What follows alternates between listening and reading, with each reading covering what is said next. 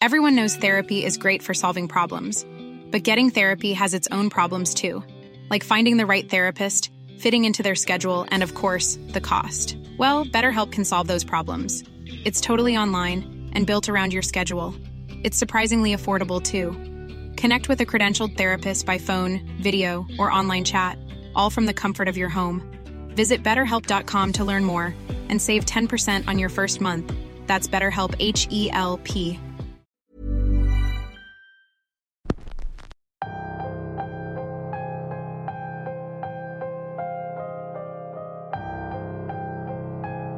¿Cuántas veces no han escuchado hablar sobre lugares donde ocurren acontecimientos aterradores que llaman tanto la atención que se vuelven casi una adicción conocerlos? De eso se trata el episodio de hoy. Bienvenidos una semana más a Radio Macabra, su programa favorito de la noche. En esta ocasión nos comparten una historia sobre una famosa casa, al menos en la ciudad donde se ubica un inmueble del que poco o nada se sabe, pero del que se cuentan muchas cosas y para nada buenas. ¿Están listos para una buena historia sobre casas malditas? El episodio de hoy se titula La Mansión del Diablo y es traída para ustedes solo aquí, en Radio Macabra. Éxitos que te matarán de miedo. Mi nombre es Álvaro Ramos y nosotros estamos a punto de comenzar.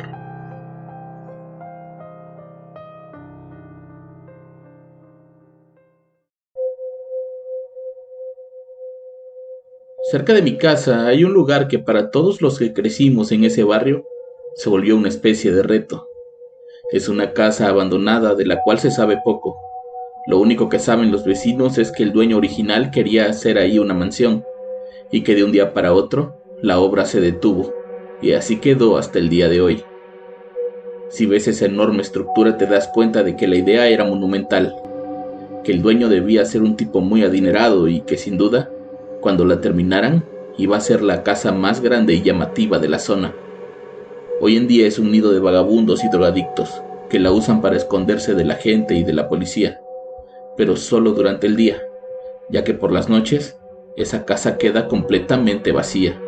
Es así como nace su leyenda. Se dice que han pasado tantas cosas malas en ese lugar y han hecho tantos rituales que ahora es el hogar de malas energías, espíritus y hasta demonios. Algunos le dicen simplemente la casa abandonada, pero en las calles se le conoce como la mansión del diablo. El reto del que les hablo se trata básicamente de pasar la noche dentro de la casa. Los que se han atrevido nunca lo han conseguido. Algunos llegaron a contar que los espíritus que habitan ahí no los dejan dormir otros que han intentado mantenerse despiertos cuentan que son tantas las manifestaciones de presencias fantasmales que conforme pasan las horas se tornan violentas y aterradoras. Y algunos más cuentan que se han quedado dormidos dentro de alguna habitación y cuando despiertan están en lo que sería el jardín. Para mucha gente no son más que excusas para justificar que les da miedo pasar la noche en la mansión y no es para menos. Las pintas en las paredes advierten que estás entrando a un lugar maldito, al hogar de un ser que no respeta a nadie. Los restos de ritos satánicos y de trabajos de brujería te hacen sentir una energía pesada en todo el cuerpo, y las sombras que se ven a causa de las luces de la calle te hacen sentir que nunca estás solo en ese lugar. Fue cuando salimos de la preparatoria y queríamos festejar de una manera diferente cuando decidimos adentrarnos en ese horrible lugar para ver si podíamos cumplir con la prueba. Grave error. Esa noche solo fuimos a la fiesta de graduación a recibir un diploma y no nos quedamos a la fiesta. Habíamos comprado cervezas y cigarros para pasar la noche ahí platicando, como queriendo demostrar que si íbamos un número grande de personas, nada nos podía pasar. Al entrar a la casa el olor a excremento era muy fuerte era una mezcla entre suciedad de rata, perros y humanos. Por lo que decidimos subir una escalera de caracol para ubicarnos en una de las habitaciones que dan hacia la calle. Ahí el olor era menos repugnante, pero la pesadez de la que todos hablan se sentía, y mucho. A pesar de eso nadie dijo nada y nos quedamos ahí. Eran cerca de la medianoche y no habíamos visto nada. Si habíamos escuchado algunos ruidos típicos de lugares así, pues generalmente están invadidos de ratas o gatos que entran a ver qué se pueden comer o cazar. Entonces, al primero de nuestros compañeros le dieron ganas de orinar. Para evitar que el olor de los orines se mezclara con el excremento, le pedimos que orinara en la planta baja y por precaución, por no decir miedo, fueron tres acompañándose. Los demás nos quedamos arriba platicando sobre la experiencia que había sido la preparatoria, cuando de pronto escuchamos un ruido fuerte. Era como si alguien hubiera arrojado un costal de cemento. Se escuchó en todo el lugar. De inmediato nos paramos y fuimos a ver a nuestros amigos quienes venían subiendo la escalera como si nada. Les preguntamos si habían escuchado el golpe, pero dijeron que no. Todos los demás creímos que habían sido ellos mismos quienes habían provocado el ruido para asustarnos y decir que eran nuestras ideas por lo que para no darles el gusto, seguimos platicando como si nada. Habían pasado unos minutos cuando de pronto volvimos a escuchar ese ruido, esta vez con todos arriba. Confirmamos que no habían sido nuestros amigos y eso nos alertó. Por mi mente pasaba que podía ser algún vagabundo intentando ahuyentarnos de ahí, pero que al ver que éramos muchos, no se atrevía a enfrentarnos. Así que decidimos bajar y ver qué era lo que estaba pasando. Una vez en la planta baja comenzamos a buscar algún bulto grande o algún saco pesado que pudiera provocar ese ruido, pero lo que vimos fue un tanto peor. Frente a nosotros pasó una sombra caminando de una pieza a otra. Spring is my favorite time to start a new workout routine. With the weather warming up, it feels easier to get into the rhythm of things. Whether you have 20 minutes or an hour for a Pilates class or outdoor guided walk, Peloton has everything you need to help you get going. Get a head start on summer with Peloton at onepeloton.com. No parecía una persona normal. Era una sombra amorfa que flotaba. Todos nos quedamos inmóviles esperando a que aquella visión desapareciera. En ese momento, el miedo ya comenzaba a invadirnos, pero teníamos en la mente de que todo tenía una explicación coherente. Y seguimos caminando todos juntos esperando encontrar al vagabundo que nos quería asustar, pero al entrar a lo que parecía ser una cocina, encontramos a una persona parada viendo a través de una ventana. Era un hombre delgado, vestido como militar o marino. Sus manos encontradas en la espalda, su cabello corto y su gran estatura llamaban mucho la atención. De inmediato nos detuvimos esperando que se diera cuenta de nuestra presencia, pero fue inútil. El hombre parecía un maniquí, no se movía e incluso no parecía respirar. De pronto Ángel dijo, Amigo, ¿tú estás tirando algo? Pero el hombre no contestó.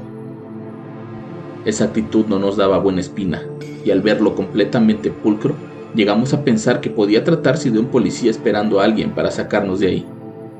Algunos comenzamos a ponernos nerviosos y querer salir de ahí, pero la mayoría quería quedarse más tiempo, y volvimos al segundo piso siempre viendo hacia la escalera para evitar que ese hombre de abajo nos sorprendiera. Estábamos moviendo las cervezas hacia nuestro nuevo lugar cuando a Román le aventaron una piedra en la cabeza.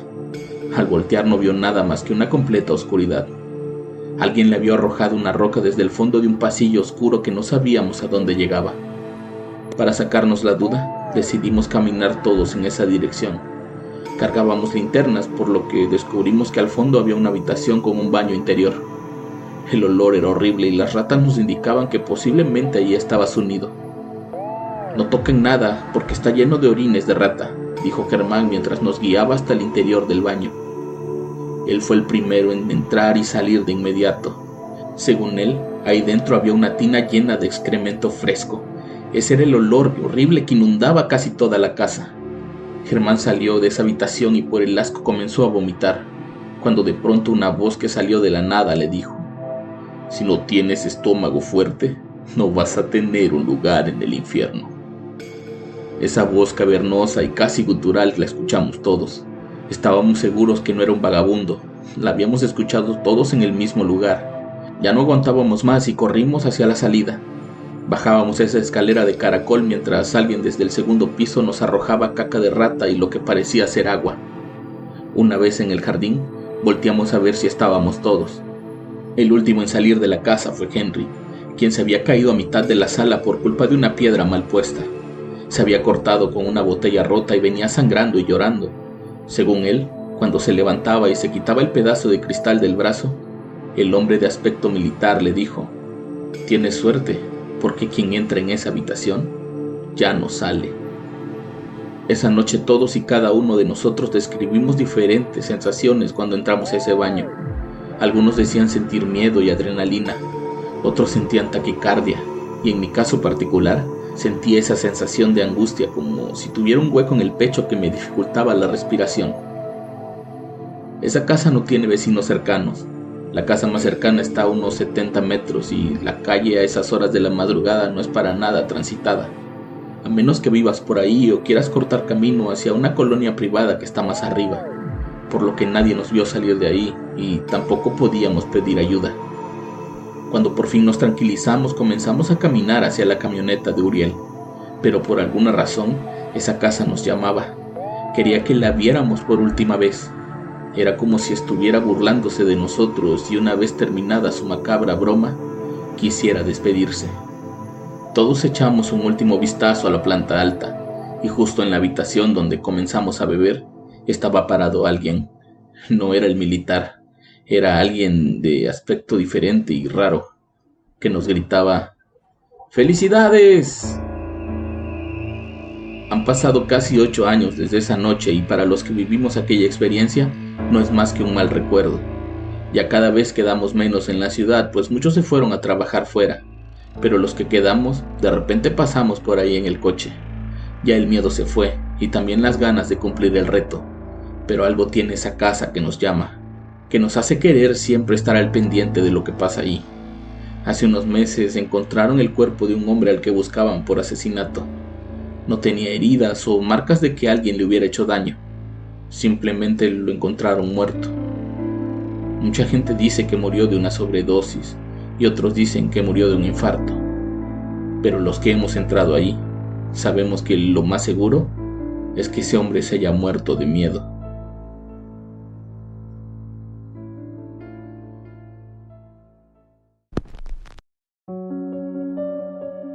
Me gustaría leer en los comentarios si en su ciudad existe algún lugar así. Queremos leer las mejores leyendas. Yo los espero la próxima semana con más Radio Macabra. Éxitos que te matarán de miedo. Buenas noches.